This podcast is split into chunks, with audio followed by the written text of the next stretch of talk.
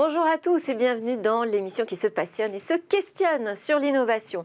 En ouverture aujourd'hui, j'interviewerai une des figures féminines du confinement. Nous parlerons ensemble d'un masque qui a subi un traitement technologique anti-virus. Alors ce sera dans quelques instants avec Diane Deblix. Et puis Victoire Sicora nous présentera sa vision des news depuis les réseaux sociaux.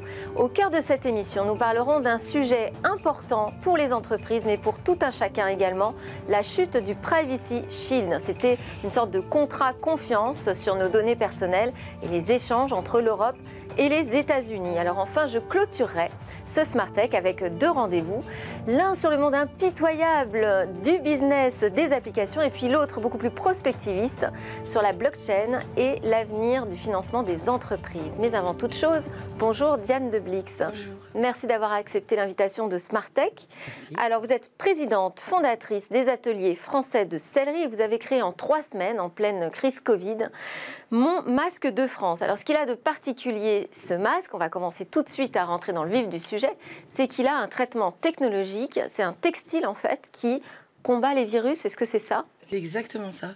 Alors la technologie, euh, elle a été mise au point par une société suisse qui s'appelle Eik, qui est spécialisée dans les technologies antivirus, antibactériennes pour le textile. Elle sert 200 marques dans le monde. Elle existe depuis un certain temps. Cette technologie, elle est C'est une technologie italienne, C'est une technologie suisse. suisse, C'est une société suisse Eik, d'accord. spécialisée en fait sur tout ce qui est traitement antibactérien, antivirus pour le textile. Et pour autant, vous êtes les seuls en France aujourd'hui à l'intégrer dans des masques. Pour le moment, Je montre euh, suppose que ça va peut-être euh, en inspirer d'autres, mais euh, le caractère inédit euh, était important. Voilà. Donc, euh, l'intérêt, alors, cette technologie, elle utilise les propriétés antivirales, antibactérielles de l'argent. Voilà. C'est- Ne me donnez pas le détail de la formule, parce que je pense qu'ils sont les seuls à la connaître. et qu'ils n'ont en certainement revanche- pas envie de la dévoiler. Exactement. En revanche, euh, c'est une technologie qui est certifiée aux normes ISO 18184. J'ai appris par cœur. 18184, euh, qui détermine en fait les propriétés virucides du textile. Donc ils sont vraiment spécialisés dans cette Mais quand univers-là. on dit le virus, c'est euh, le virus Covid-19, c'est tous les virus? c'est à l'origine, euh, eux ont travaillé sur une, une, le, le- le virus qui s'appelait SARS-CoV-2. Je ne suis pas médecin, Ouais. qui, est, qui est identifié comme étant à l'origine du Covid-19. Mais cette technologie, elle est, comme on- son nom l'indique, antibactérienne, antivirus. Ça veut dire que elle va aussi, elle va du H1N1. Ça fait des, ça fait 15 ans que ce que EIC existe et travaille sur cette sur ces technologies sert 200 marques dans le monde sur des propriétés textiles qui luttent en réalité contre les bactéries et les virus. Euh, EIC a travaillé avec un groupe italien, d'où la, la confusion avec le nom de l'entreprise, qui s'appelle le groupe Albini, qui est un tisseur depuis le XVIIIe siècle, et qui, lui, pour sa part, a développé la manière de traiter le tissu. Parce qu'il y a la formule d'un côté, et il y a la manière dont on va le traiter. Et donc en fait, ce masque, il est euh, trempé dans un bain. Exactement. C'est-à-dire quand vous le touchez, si vous touchez le tissu d'origine avant le traitement ou après le traitement, vous ne voyez aucune différence. Toutes les photos que nous, nous avons faites pour euh, les prises de vue assez rapidement, on les a fait avec le tissu non traité, puisqu'il n'était pas encore passé dans les bains.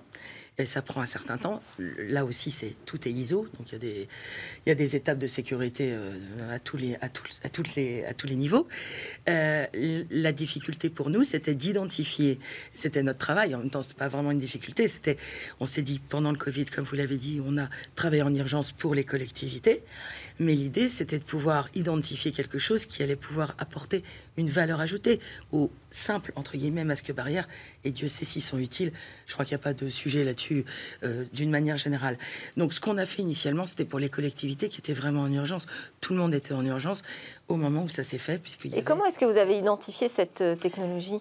Ben, on a cherché. on a cherché parce que ça fait l'innovation, elle est technologique pour eux et pour nous, c'était aussi dans la démarche et de trouver les bons interlocuteurs, les bons prestataires euh, qui ont une véritable valeur ajoutée euh, indéniable. Je dis souvent que si j'étais euh, Et vous avez une exclusivité ou ça non, ça non, il n'y a pas, pas d'exclusivité. On a juste été les premiers à identifier, à travailler avec Albini, euh, qui lui-même travaille avec et qui Albini nous a fait confiance parce qu'on est tout petit Et on n'est pas une énorme entreprise. Et je dis souvent que euh, il y aurait euh, plus de simplicité à en parler si j'étais Sanofi. Euh, voilà, je pourrais dire oui, on nous dirait c'est formidable, vous avez été très innovant. on est une petite entreprise et ce qui était formidable, c'est que le groupe Alpini nous a fait confiance parce que nous, il y a une société en Suisse qui fait des chemises comme ça. Voilà. Et nous, on, avait décidé, on a décidé de faire des masques. Des chemises pour euh, les infirmiers? Non, non, des chemises de vêtements euh, sublimes, parce que le tissu, à la base, c'est de la popeline, c'est du 100% Oui, il, est, magnifique, il est, très, léger.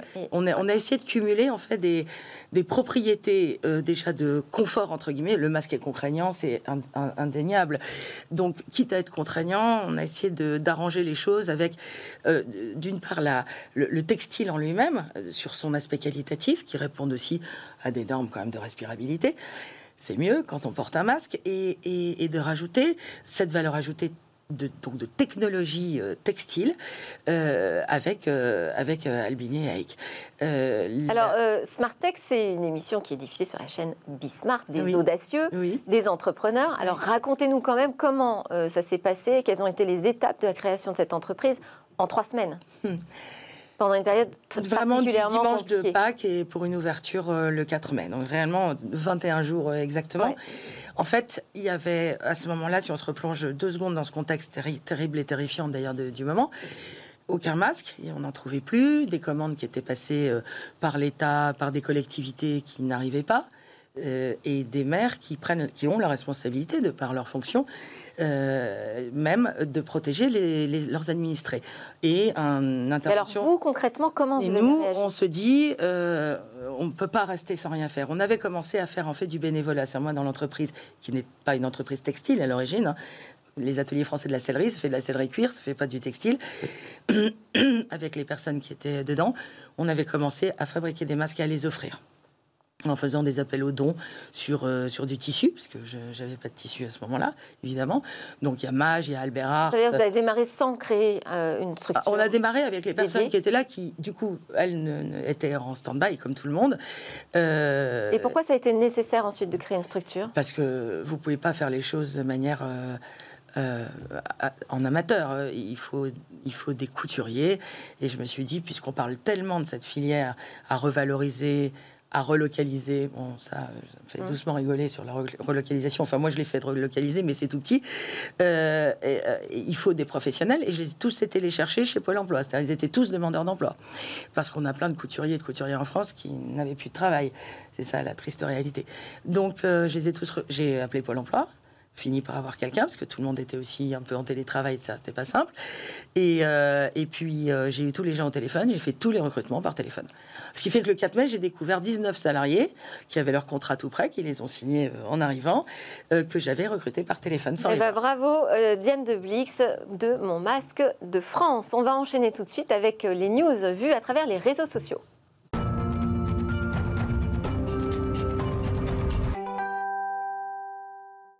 Alors Victoire Sicora, qu'avez-vous trouvé sur les réseaux sociaux aujourd'hui? Alors j'ai tilté sur cette photo que j'ai trouvée sur Instagram. Au début, j'ai pensé à une image de synthèse avant de réaliser que oui, c'est bien la photo d'un Apple Store. C'est le troisième Apple Store à Singapour, mais c'est surtout le premier au monde à être 100% flottant. Cet Apple Store sera situé sur la marina et comme vous le voyez, il prendra la forme d'un dôme, un dôme recouvert de miroirs pour permettre la réflexion de la skyline de Singapour le jour et la possibilité d'en faire une lanterne la nuit. Petit bonus, un tunnel sous l'eau permettra d'aller du dôme au centre commercial le plus proche. On ne sait pas encore quand il ouvrira ses portes, mais un porte-parole du groupe a assuré que c'était pour bientôt. Quant à ses fonctions, Apple a promis un lieu pour explorer, se connecter et créer des choses nouvelles. Superbe photo. Et du côté de Twitter? Alors s'il n'y avait qu'un seul tweet à retenir, ça serait sans doute celui-ci de Donald Trump, un tweet où il dénonce le vote par boîte aux lettres, un vote qui s'apparente pour lui à une fraude. Alors vous allez me dire que venant de Donald Trump, ce n'est pas inhabituel. Ce qu'il est plus, en revanche, c'est ce petit bandeau juste au-dessus qui mentionne que ce tweet viole les règles d'utilisation de Twitter en portant atteinte à l'intégrité des élections. Les commentaires, partages et réponses des utilisateurs ont été désactivés. Et d'ailleurs, ce qui est intéressant, c'est qu'on commence à se demander si finalement le vote, euh, les élections américaines ne vont pas aussi se jouer sur la blockchain. Ce sera euh, sans doute euh, un peu notre discussion à la fin de Smart Tech. Vous avez vu autre chose sur Twitter Et oui, c'est le dernier projet de Google et il s'appelle Kaleidoscope. Et selon les internautes, ça pourrait ressembler à ça. Alors j'ai un peu creusé la question et si certains tweetos ont comparé Kaleidoscope à Netflix, on en est franchement encore loin. Kaleidoscope a plutôt l'intention de devenir un hub où on pourrait retrouver tous nos abonnements à des contenus vidéo comme Netflix, Amazon Prime ou encore Disney. Il jouerait en d'autres mots le rôle de centralisateur, un nouveau service certes, mais un service majoritairement jugé inutile sur Twitter. Et vous avez une vidéo à nous montrer également. Oui, c'est une vidéo qui m'a beaucoup fait rire parce que j'avoue, j'y ai cru. Cette vidéo sur Instagram propose de découvrir comment on change une batterie sur les voitures électriques de Tesla. Sauf que voilà, vous l'avez compris, c'est un prank. Un prank en anglais, ça veut dire jouer une farce. Une farce donc qui flirte sur le mystère Elon Musk et sur la fascination autour de Tesla qui n'arrête plus de nous surprendre. Tesla promet en effet des batteries avec des durées de vie jamais vues. Elles tiendraient 800 000 km et leur remplacement coûterait entre 3 000 et 7 000 dollars. Tesla qui a d'ailleurs annoncé aujourd'hui un nouveau outil spécial pour les parents ingrats. Je m'explique, si jamais vous avez laissé votre enfant à l'arrière de la voiture, les voitures Tesla seront non seulement capables d'identifier un être humain présent à bord, mais aussi en mesure de vous alerter. Et un chiffre à retenir aujourd'hui? Oui, c'est 100 millions. C'est la somme que Facebook s'est engagé à verser au fisc français. Pour les internautes, ce montant n'est qu'une goutte d'eau pour Facebook, un montant qualifié même de ridicule sur Twitter. Et quand on réfléchit au chiffre d'affaires colossal de l'entreprise, il est clair que ce redressement fiscal est très loin de couler Facebook. Avec ce montant, il est censé s'acquitter d'impôts et de pénalités non payées pour la période avant 2018.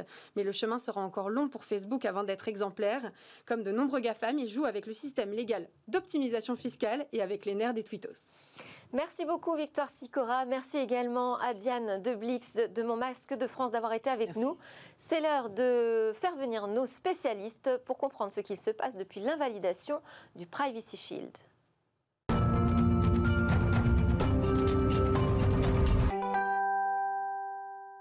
Il devait être notre bouclier contre la surveillance massive, contre les traitements abusifs de nos données personnelles. Eh bien, ce bouclier a pris un coup d'épée dont il risque de ne pas se remettre, comme un autre avant lui. Je parle du Privacy Shield et avant lui, je parle du Safe Harbor. Alors, pour tout comprendre de ce qui se joue en ce moment et puis comprendre aussi les conséquences hein, qui vont euh, adresser les entreprises, mais également tout à chacun, eh bien, j'ai demandé à quatre spécialistes d'éclairer notre lanterne. Alors, avec nous Olivier Itéanu. Vous êtes avocat et auteur de Quand le digital défie l'état de droit aux éditions Erol.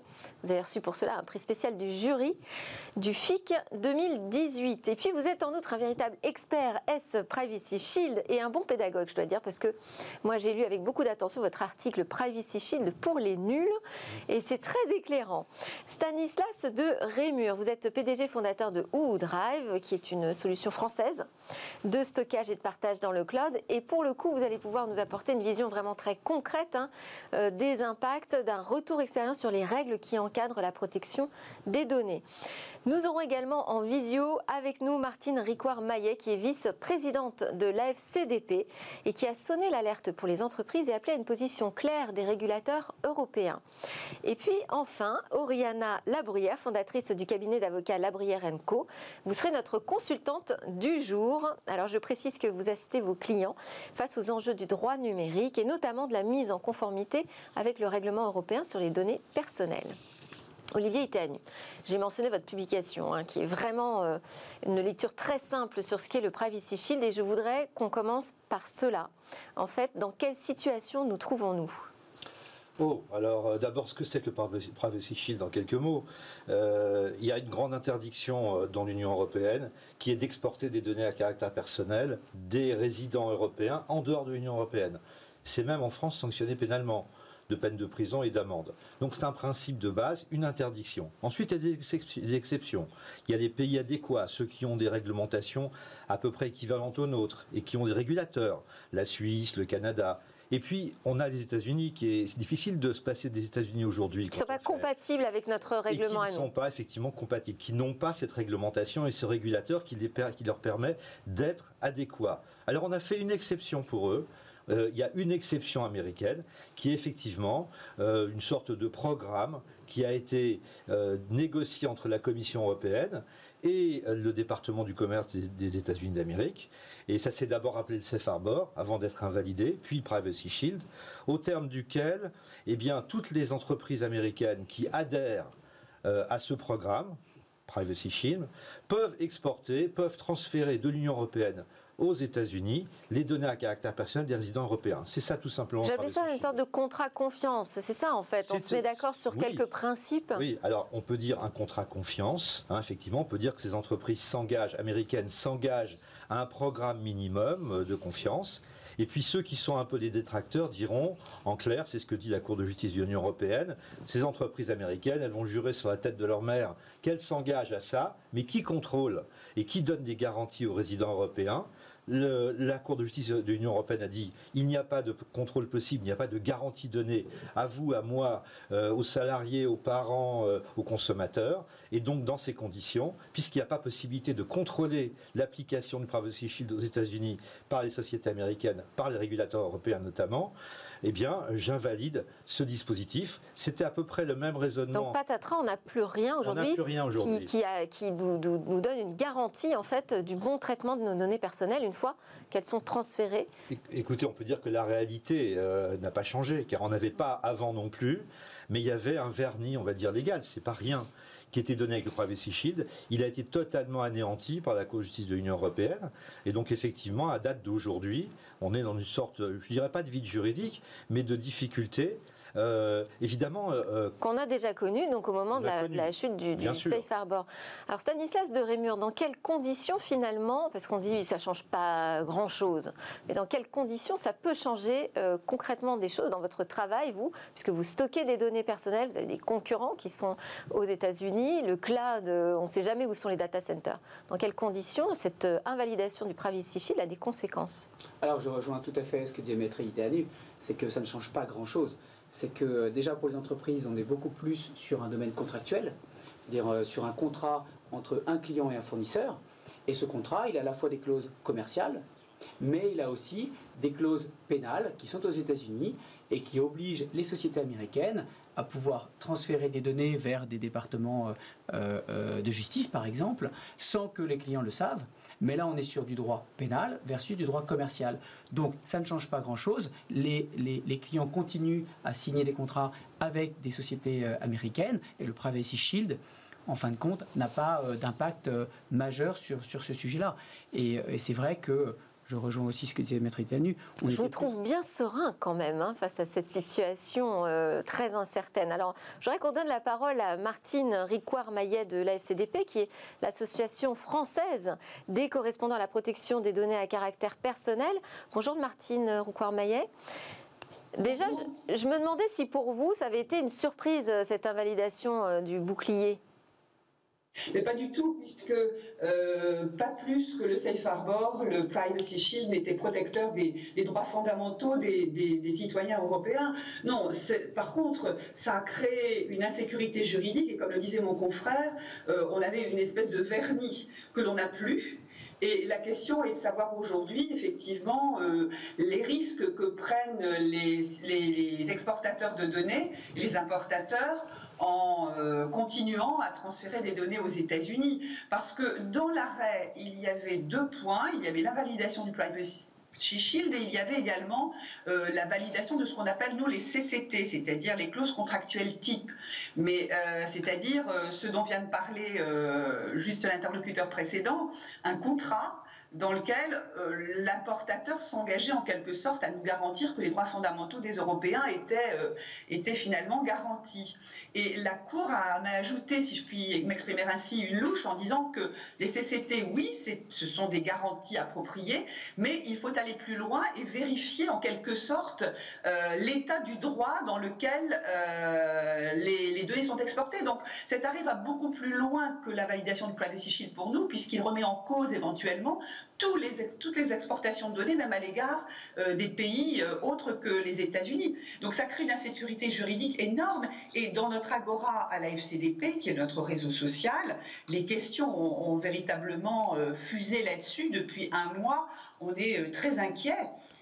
Très inquiet. Et puis, si, si je vous me permettez encore un instant, Max Schrems, qui est l'initiateur des recours contre Facebook dans ce cadre, euh, a lancé une action au travers d'une de ces associations contre 101 sociétés qui continuent à exporter des données, donc dont six entreprises françaises. il a déposé tout cela auprès des 30, de 30 États européens.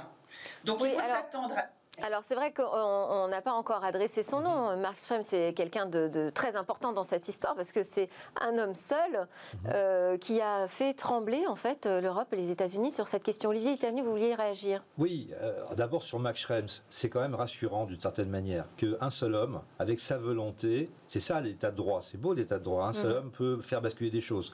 Dans la précédente décision qui avait invalidé le Safe Harbor, on avait cité une autre personne qui était Edward Snowden. Edward Snowden avait fait des révélations et euh, la Cour de justice de l'Union européenne s'était appuyée sur les révélations de cet homme seul Edward Snowden, hein, ce deuxième homme seul, qui avait fait donc basculer aussi un certain nombre de choses. Finalement, c'est une bonne nouvelle cette invalidation par la Cour de justice de l'Union européenne. oui, moi je dirais que la Cour de justice de l'Union européenne est un peu l'honneur de l'Union européenne, parce que excusez-moi, le Privacy Shield comme le Safe Harbor, c'est un accord passé par le département du commerce américain et la Commission européenne. Donc elle est désavouée fortement. Et la Cour de justice de l'Union européenne, finalement, rétablit un peu les choses. Le lendemain ou le surlendemain d'une décision sur l'Irlande et la, et les problèmes de fiscalité, c'est un, autre aspect de, notre problème, de notre relation avec les États-Unis, mais, mais qui était dans un sens euh, inverse. Mais ce que disait euh, euh, Martine Ricouard-Maillet il, y a un instant est important. Il faut bien comprendre qu'on est dans un, dans un espèce de ménage à quatre. Hein. Vous avez les régulateurs, la CNIL, bon ok, mais vous avez les entreprises qui, ont, qui sont les contrôleurs de ces données, ce que nous on appelle en, français le responsable de traitement, qui contrôle ces données. Vous avez les personnes qui, qui, sont concernées par ces données, les personnes concernées, et puis vous avez tous les prestataires euh, techniques qui sont euh, les hébergeurs, qui sont les, fournisseurs de services. Et donc on est en train aujourd'hui... Comme euh, Woodrive. Comme Woodrive. Voilà. On est en train de dire finalement de mettre toute la responsabilité sur le responsable de traitement. C'est un peu ce que fait Max Schrems, mais c'est un peu ce que dit aussi la Cour de justice de l'Union européenne. C'est-à-dire toutes ces entreprises, euh, votre euh, euh, site de e-commerce, votre administration, votre collectivité territoriale, ceux qui collectent des données, qui les traitent pour, vous, qui les contrôlent, on est en train de mettre sur eux une responsabilité très forte et euh, finalement, ce qui change avec. Euh, ah, parce que euh, finalement, quand on, quand on dit bah, c'est Facebook, c'est Google, on se dit bah, c'est normal qu'ils soient responsables. Mais au final, c'est aussi plein de petites entreprises. Tout à fait. Tout à qui ne sont pas forcément bien informées non tout plus. Tout à fait. Et qui confient leurs données à un prestataire, qui les transfère. Et donc là, il y a des personnes concernées, vous, moi.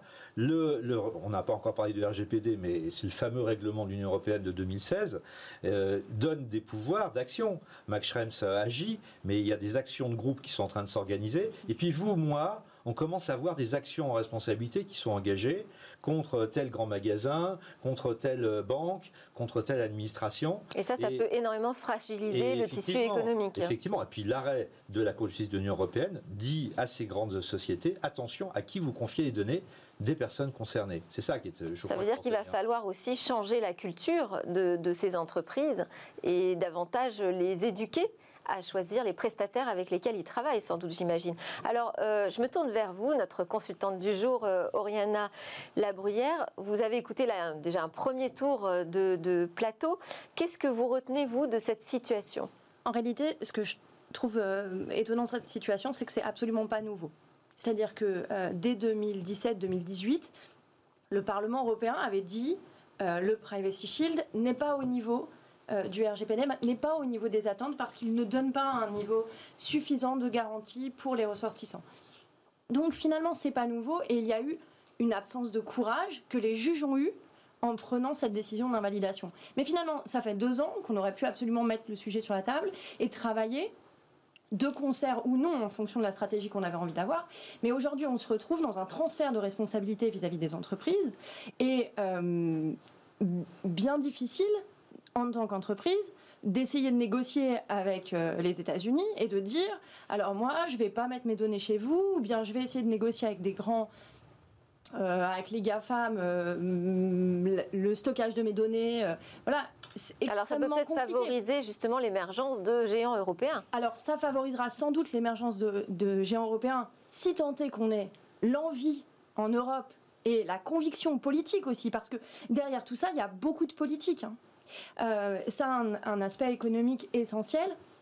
Mais il faut avoir ce courage politique de dire bon bah qu'est-ce qu'on fait? Et est-ce qu'on peut véritablement continuer d'abreuver les États-Unis avec nos données de ressortissants européens, alors même qu'on sait que ça fait deux ans que, enfin, que le Parlement, en tout cas, s'était exprimé sur l'absence de, garanties suffisantes euh, et finalement, on a continué. Donc aujourd'hui, il est temps de prendre la mesure. Les juges ont eu euh, le courage de prendre cette mesure, de dire maintenant, on invalide. Et finalement, c'est vraiment les entreprises qui vont devoir alors, Alors est-ce que vous avez justement une question à poser à, notre euh, drive en fait notre représentant de ce tissu économique qui doit faire face à cette nouvelle situation?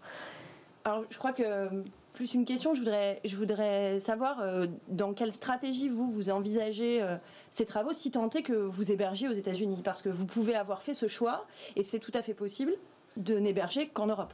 Alors déjà pour une société française... Stanislas de Rémur. Alors pour une société française d'héberger aux États-Unis, c'est prendre un très grand risque. Mmh.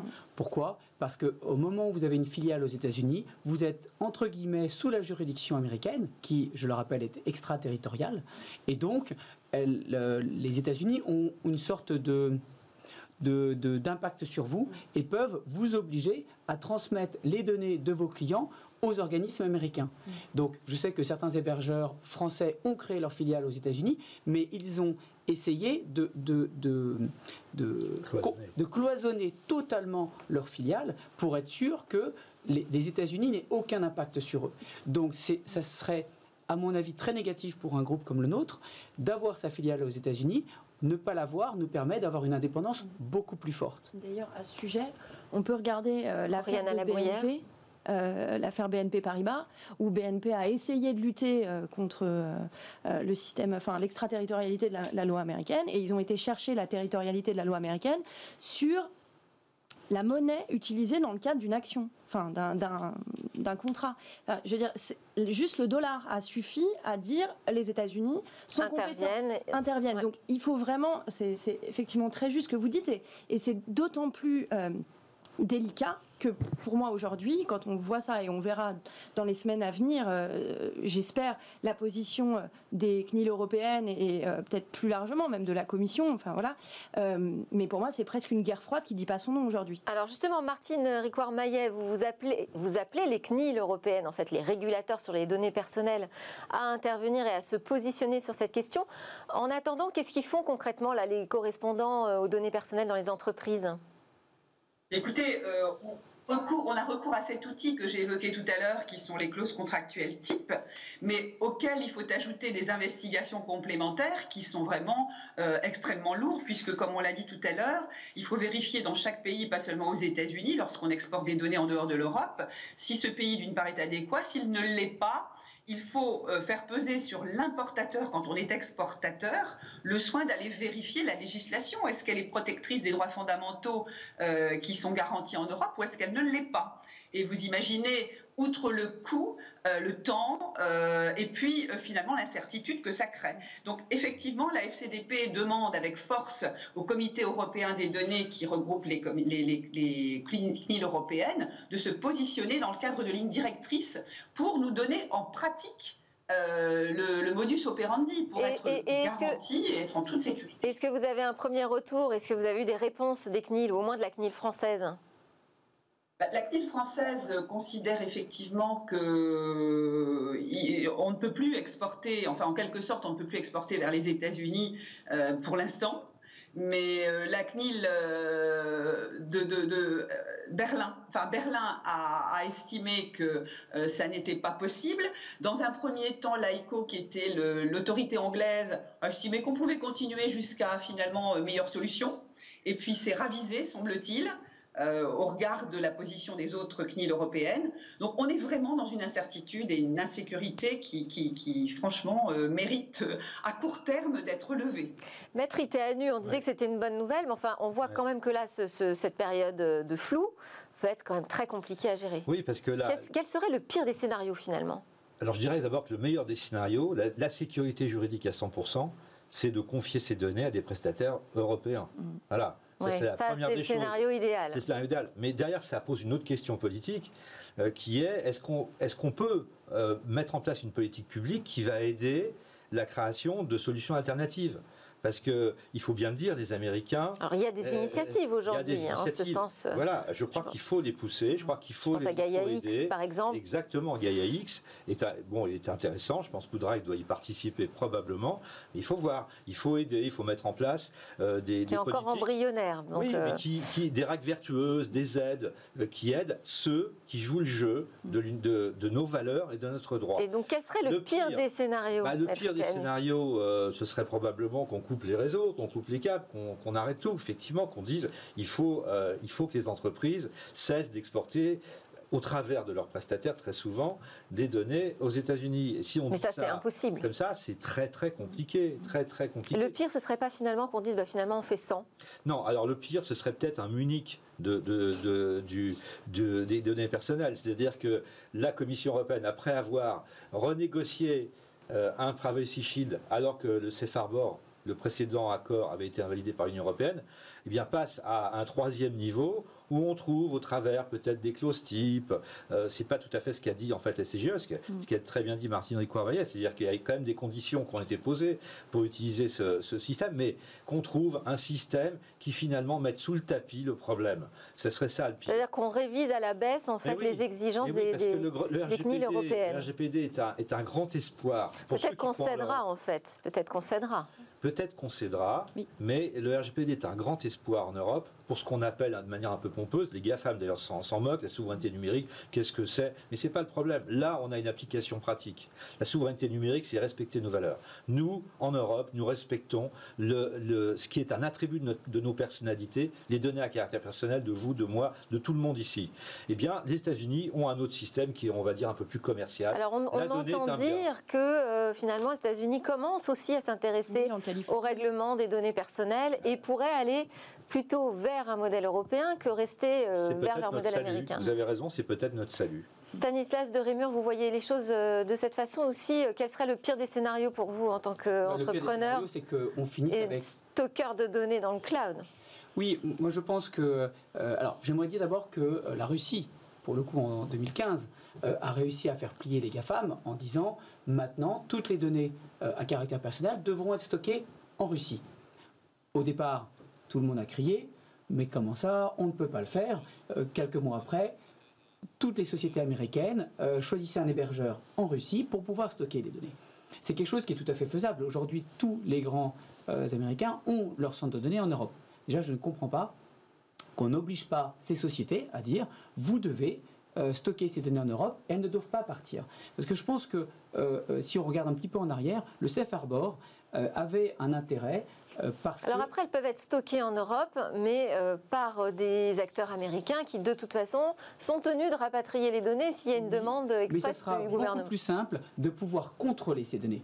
Aujourd'hui, lorsqu'elles sont aux États-Unis, euh, et on l'a dit euh, précédemment, c'est très complexe d'aller auditer, d'aller contrôler ce que font les entreprises américaines de ces données. C'est même impossible.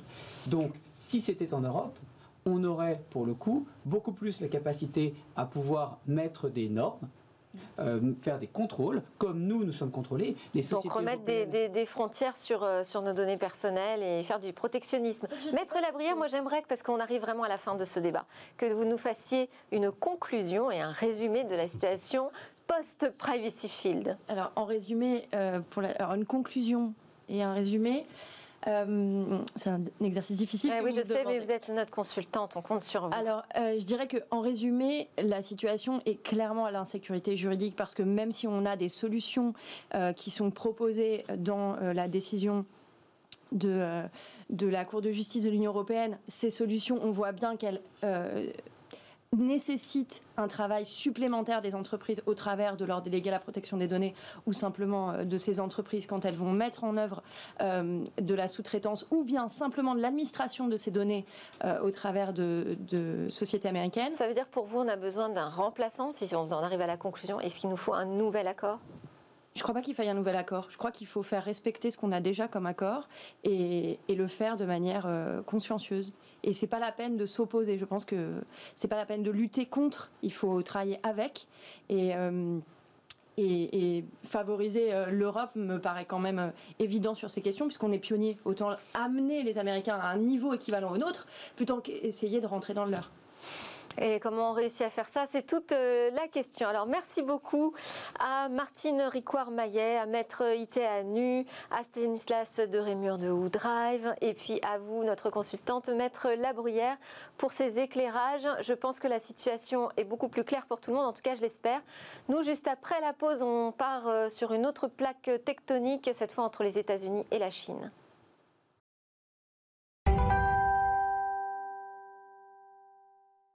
Nous sommes de retour sur le plateau de Smartech et j'ai le plaisir d'accueillir Jérôme Bouteiller qui est fondateur d'écranmobile.fr. Alors bonjour Jérôme également. Vous allez nous parler des apps chinoises qui ont été prises pour cible hein, cet été par Donald Trump après l'affaire Huawei. Là, c'est WeChat et TikTok euh, qui sont euh, véritablement dans le viseur du président américain. Expliquez-nous quels sont les dessous de cette attaque. Alors, on, rappelle effectivement que WeChat et, TikTok sont deux messageries mobiles euh, chinoises, comptant respectivement 1,2 milliard et 800 millions d'utilisateurs. Et si WeChat est principalement utilisé en, Chine euh, continentale, TikTok a réussi son internationalisation avec plus de 100 millions d'utilisateurs rien qu'aux États-Unis. Alors, ces vidéos euh, ludiques et musicales ont même permis à l'application TikTok d'être la plus téléchargée en 2009 en 2019 pardon, devant les champions américains. Alors effectivement, après s'être attaqué à, Huawei, Donald Trump a signé euh, courant août des décrets présidentiels demandant le bannissement de TikTok des États-Unis, des grandes plateformes de téléchargement, et demandant à ByteDance, la société chinoise derrière TikTok, de revendre ses activités aux États-Unis. Est-ce qu'on sait finalement ce qu'il reproche hein, euh, à ces applications? Alors, dans son décret, Donald Trump parle de preuves crédibles de mesures qui pourraient porter atteinte à la sécurité nationale des États-Unis. Alors, c'est vrai qu'on parle d'une application, on voit des gens danser. Euh. oui, effectivement, ça peut paraître surprenant, mais comme d'autres réseaux sociaux, euh, TikTok collecte des données personnelles. Ça peut être des données nominatives, des données comportementales, des données géographiques. Et Donald Trump redoute peut-être que ces données soient exploitées à d'autres fins qu'à des fins publicitaires. Prenons l'exemple hypothétique d'un haut gradé du, Pentagone euh, qui aurait tendance à envoyer des messages inappropriés à des mineurs sur cette plateforme. On pourrait imaginer que la Chine ait accès à ces données et puis s'en serve pour faire chanter le haut gradé américain. Ça peut être ça, ça peut être aussi peut-être que Donald Trump a envie de protéger ses propres euh, applications américaines. Et du coup, alors quel, serait l'avenir pour euh, TikTok là dans ce contexte? Parce que c'est quand même assez fragilisant. Alors effectivement, à court terme, si on applique euh, le décret de Donald Trump, euh, ByteDance doit revendre ses activités aux États-Unis. Ils ont jusqu'à la mi-septembre pour trouver un acquéreur et la presse américaine évoque déjà des repreneurs potentiels tels que Microsoft, Twitter et même Oracle, hein, qu'on connaît plutôt dans, le B2B, mais qui est réputé euh, proche de la Maison-Blanche. Et Biden, euh, hier, a annoncé qu'ils allaient contester en justice euh, le décret présidentiel en essayant de le faire annuler ou en tout cas, à minima, de gagner du temps. Et pour WeChat? Alors pour WeChat, la situation est un petit peu différente. Je le disais, le, gros de leur, audience est en, Chine continentale. Et euh, les analystes considèrent d'ailleurs que ça pourrait se retourner contre les entreprises américaines. Il y avait un sondage réalisé sur Weibo qui disait que 95% des Chinois seraient prêts à abandonner un smartphone comme l'iPhone pour conserver euh, leur application WeChat. Et selon l'analyste financier Ming Chi Kuo, la suppression des applications chinoises euh, de l'iPhone, par exemple, pourrait entraîner une baisse globale des ventes de ce smartphone de près de 30%. Et du coup, on retrouve Apple au cœur de ces représailles. Oui, d'ailleurs, on, sent que la contre-offensive chinoise va se concentrer hein, sur, euh, sur Apple, qui est aujourd'hui la première capitalisation boursière mondiale. On parle de plus de 2000 milliards de dollars. Et on sait que l'avenir de Donald Trump est aussi lié à l'évolution des marchés financiers. Donc, euh, Pékin a commencé à demander à Apple de retirer des milliers de jeux vidéo euh, de son store chinois. Et il fait également peser la menace d'une prise de contrôle par une entreprise chinoise par une entreprise chinoise des magasins Apple en Chine continentale. Et alors vous voyez comment la fin de cette histoire-là, on se dirige vers quoi? Alors on n'est plus seulement sur un sujet économique, technologique, voire juridique, on entre de plein pied aujourd'hui dans un conflit géostratégique entre deux grandes puissances. On sait hein, depuis plusieurs années que Trump, désormais en campagne hein, pour sa réélection, veut rééquilibrer euh, les relations économiques entre les États-Unis, qui croulent aujourd'hui sous le déficit, et la Chine, dont le PIB a décuplé euh, au cours des 20 dernières années. Donc euh, les, pas de danse de TikTok pourraient se transformer en bras de fer entre ces deux grandes puissances, et l'avenir de cette application appartient désormais sans doute aux citoyens américains qui seront amenés à, se prononcer, je crois, le 3 novembre prochain sur le nom du futur locataire de la Maison Blanche.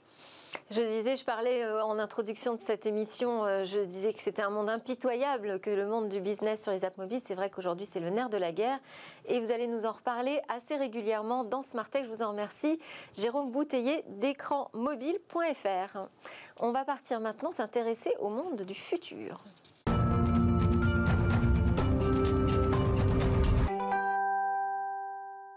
Et demain. Et si demain n'était pas si éloigné que cela, si la blockchain devenait un super accélérateur du financement des entreprises non cotées, un nouveau levier finalement, en tout cas c'est la conviction de Rémi Oscan qui m'a rejoint en plateau et il y travaille d'ailleurs euh, tous les jours, hein. euh, plus que d'en être convaincu. Il a agi pour cela. Bonjour Rémi Oscan. Alors je disais que euh, vous y travaillez, mais vous êtes aussi président de la Fédération française euh, des professionnels de la blockchain, qui compte une centaine de membres, et également président et cofondateur de Toxex, qui est une plateforme qui utilise la blockchain donc pour digitaliser notamment les actions des entreprises. Alors moi, quand on adresse euh, le sujet de la blockchain, j'aime bien d'abord qu'on commence par rappeler ce que c'est, parce que ça mérite à chaque fois une explication. Naturellement. Écoutez, la technologie blockchain, c'est tout simplement ce qu'on appelle l'Internet de la valeur.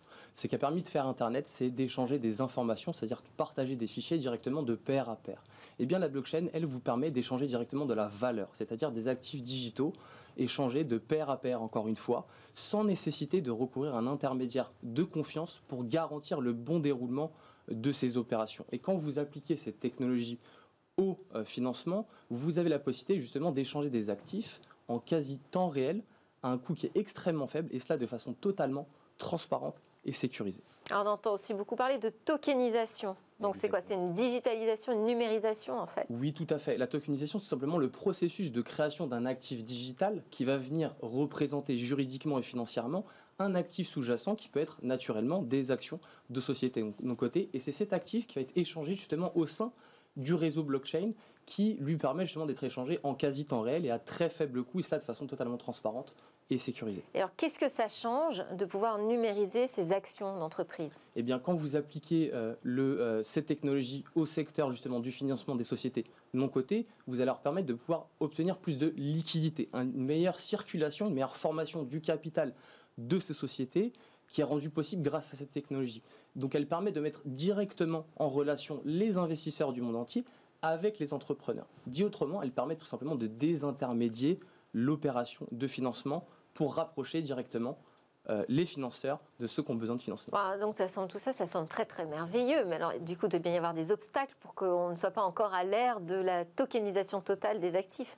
Bah, écoutez, nous nous, nous en dirigeons petit à petit, ça c'est une certitude. alors qu'est-ce qui reste comme obstacle à bah, lever C'est tout simplement... C'est un euh, obstacle technologique Alors ça peut l'être à certains égards. Euh, d'un point de vue technologique, aujourd'hui la technologie blockchain, il faut dire que bien qu'elle ait à peine 11 ans d'existence, elle est assez mature pour pouvoir permettre la mise en place de telles opérations d'échange de ces actifs de façon extrêmement sécurisée. Parce qu'on l'a dit quand même assez lente encore, hein, la blockchain. Exactement. Il y a la problématique liée effectivement au taux de transaction par seconde. Euh, il y a énormément de projets qui travaillent sur ces aspects pour justement permettre un passage à une plus grande échelle et éviter justement une limitation du taux de transaction par seconde. Aujourd'hui, par exemple, pour les secteurs du, paiement, Visa et Mastercard, on est autour de 1500 transactions par seconde. Dans la blockchain, on est, ça relève plus de la centaine de transactions par seconde. Mais il y a des évolutions, notamment sur la version 2.0 d'Ethereum, qui va arriver d'ici 2021, qui permettra d'atteindre jusqu'à 100 000 transactions par seconde. Vous parlez d'Ethereum, euh, c'est quoi? C'est un type de blockchain? Tout à fait, tout à fait. Il existe plusieurs euh, types de blockchain. Donc vous avez la blockchain, ce qu'on appelle la blockchain 1.0 avec Bitcoin, qui est la première application historique de la technologie blockchain. Et vous avez la deuxième vague euh, technologique qui est arrivée avec Ethereum, qui a permis justement de mettre en place ce qu'on appelle des euh, applications décentralisées et une, automatisation de l'exécution de certaines tâches à travers ce qu'on appelle les smart contracts. Et on reste sur le même modèle décentralisé euh, de pair à pair avec la même sécurité. Oui, tout à fait. Et c'est un standard international aujourd'hui? Alors justement, en matière de standards internationaux, c'est justement la problématique, il y a l'interopérabilité. Quand vous voulez utiliser ce type de technologie, il faut être euh, il faut pouvoir la rendre utilisable, quel que soit euh, le type de euh, support que vous allez obtenir, mais aussi pour pouvoir garantir sa meilleure utilisation la plus simple possible pour les, pour les entrepreneurs et les investisseurs lorsqu'on l'applique au financement. Donc il y a également une autre problématique qui est liée au coût des transactions. Donc lorsqu'il y a une congestion du réseau, on voit exploser effectivement les coûts euh, des transactions, quelque chose qui doit être réglé là aussi. Ils sont portés par qui ces coûts? Alors justement, ce sont l'ensemble des validateurs du réseau qu'on appelle les mineurs qui vont venir valider les opérations. Et à ce titre, ils sont rétribués justement avec un actif numérique. Donc ça peut être effectivement dans la blockchain Bitcoin, le Bitcoin en lui-même avec un petit b, et dans la blockchain Ethereum avec l'ETH, donc qui est la, la devise native liée au réseau. Et qui le rémunère? Parce que vous nous dites donc eux ils sont rémunérés, mais alors qui qui paye Qui paye ces coûts? Alors c'est tout simplement un processus de création monétaire. Aujourd'hui, le processus de création monétaire tel que nous le connaissons avec l'euro repose sur un système avec une banque centrale, et des banques commerciales. Et eh bien là, en l'occurrence, vous allez avoir un actif qui va se créer lorsqu'il va y avoir une validation des blocs, puisque l'ensemble des transactions qui sont réalisées au sein de ce système sont mis dans des espèces de blocs qu'on peut appeler me conteneurs si vous voulez, et lorsqu'ils sont validés, on doit pouvoir rémunérer les gens qui affectent leur temps et leur puissance de calcul. Mais donc c'est vous, c'est des fournisseurs technologiques euh Alors ça peut être tout un chacun. Aujourd'hui c'est devenu une véritable industrie, donc c'est pour ça qu'on parle de mining farm. C'est une vraie industrie aujourd'hui qui rémunère, on va dire, des centaines de milliers de personnes aujourd'hui à travers le monde. Alors vous êtes aussi conseiller auprès de la Commission européenne hein, sur ces questions de technologie blockchain. On se positionne comment aujourd'hui en Europe? Alors, ce qu'il faut savoir, sur la technologie, on est plutôt bien placé par rapport. Euh, Alors, en, malheureusement, en Europe, on n'est jamais, assez, jamais assez bien placé, malheureusement. Mais euh, la réalité étant que depuis 2015, la Commission européenne a inscrit dans son rôle plan euh, la technologie blockchain comme étant la technologie euh, la plus importante pour développer le marché digital unique. Donc ça fait partie des priorités de la Commission européenne. Ça veut dire qu'il y a une volonté politique Tout à fait. Est-ce qu'il y a des actions concrètes? Tout à fait. Alors oui, euh, la réalité étant que quand vous souhaitez utiliser ces technologies, notamment dans le secteur du financement, il faut pouvoir adapter le cadre réglementaire en conséquence pour favoriser l'utilisation de ces technologies. Ce qui est déjà en cours. Euh, à l'échelle nationale, en France, effectivement, d'un point de vue réglementaire, on a un cadre réglementaire qui est extrêmement favorable pour la démocratisation de ce type d'opérations de financement à travers euh, euh, l'ordonnance sur les mini-bons du 28 avril 2016 qui a donné une reconnaissance légale de tous les échanges de titres financiers non cotés réalisés via un système blockchain. Et vous avez plus récemment, le 22 mai 2019, à travers la loi Pacte, un cadre réglementaire qui a été mis en place pour justement développer les opérations de financement qui reposent sur la technologie blockchain. Et alors vous, euh, concrètement, euh, dans, votre entreprise Tozex, vous travaillez sur quoi? Qu'est-ce qui va faire progresser cette technologie pour que, enfin, ça ait un impact d'ampleur? Eh bien, c'est tout simplement de réduire le frottement lié à l'utilisation de la technologie tous les jours nous utilisons Internet, pour autant nous n'avons pas de complications particulières pour l'utiliser. Eh bien c'est le même objectif que nous épousons à travers la plateforme que j'ai créée, donc qui s'appelle Tozex, qui est la première plateforme en France de, financement participatif reposant sur la technologie blockchain. Donc vous n'avez besoin d'aucune connaissance technique pour utiliser nos services à travers cette plateforme. Et c'est ce qu'on veut justement, c'est créer une, une place de marché qui réunit à chaque fois les investisseurs de type retail, corporate ou institutionnel avec les entreprises qui souhaitent se financer. Et tout ça grâce à la magie de la technologie blockchain. Et puis, il faut aussi les convaincre. Parce qu'il euh, y a une question de, culture. Est-ce qu'on pense blockchain quand on pense financement d'entreprise? Je ne suis pas certaine hein, aujourd'hui. Pas forcément, c'est vrai. Euh, mais ce qu'il faut savoir, c'est qu'aujourd'hui, il y a plus de 24 milliards de dollars qui ont été collectés à travers des opérations de cette nature qui reposent sur la technologie blockchain. Donc c'est bien une réalité et j'espère qu'elle sera encore plus grande dans les prochaines années. La réalité étant que pendant cette pandémie, on a vu une extrême dépendance des entreprises vis-à-vis du financement étatique, mais également du financement bancaire. Donc c'est devenu une impérieuse nécessité de trouver des nouvelles méthodes de financement alternatives et celle-ci constitue inévitablement l'une des plus attractives. Et vous pensez que ça pourrait nous aider à gagner en indépendance euh, économique, nous, la France ou l'Europe? Tout à fait, puisqu'on va pouvoir mieux drainer l'épargne des Français, des entreprises et des financeurs en les mettant justement directement en relation et en désintermédiant justement le financement tout en lui garantissant, bien sûr, naturellement, sécurité et transparence. Et alors, vous, on disait qu'il y avait une centaine de membres hein, dans la Fédération française euh, blockchain. Euh, on a besoin d'autant d'acteurs sur la blockchain? Nous ne serons jamais trop nombreux. Ah la, réalité étant que cette technologie va impacter des secteurs extrêmement différents. Et c'est pour ça qu'il est important qu'on ait des acteurs de chacun des secteurs pour pouvoir expérimenter cette technologie et surtout faire remonter auprès euh, de la direction générale des entreprises, du gouvernement, mais également de la Commission européenne, l'ensemble des besoins de ces acteurs pour pouvoir développer de façon pérenne l'industrie blockchain en France. Merci Rémi Oscan pour cette découverte de la blockchain pour le financement des entreprises. Rémi Oscan de Tozex. Alors c'est presque la fin de cette émission. À suivre euh, dans Smart Tech, il y aura encore des startups à découvrir dans le lab Startup. Et puis nous, on va se retrouver dès demain pour de nouvelles discussions sur la tech.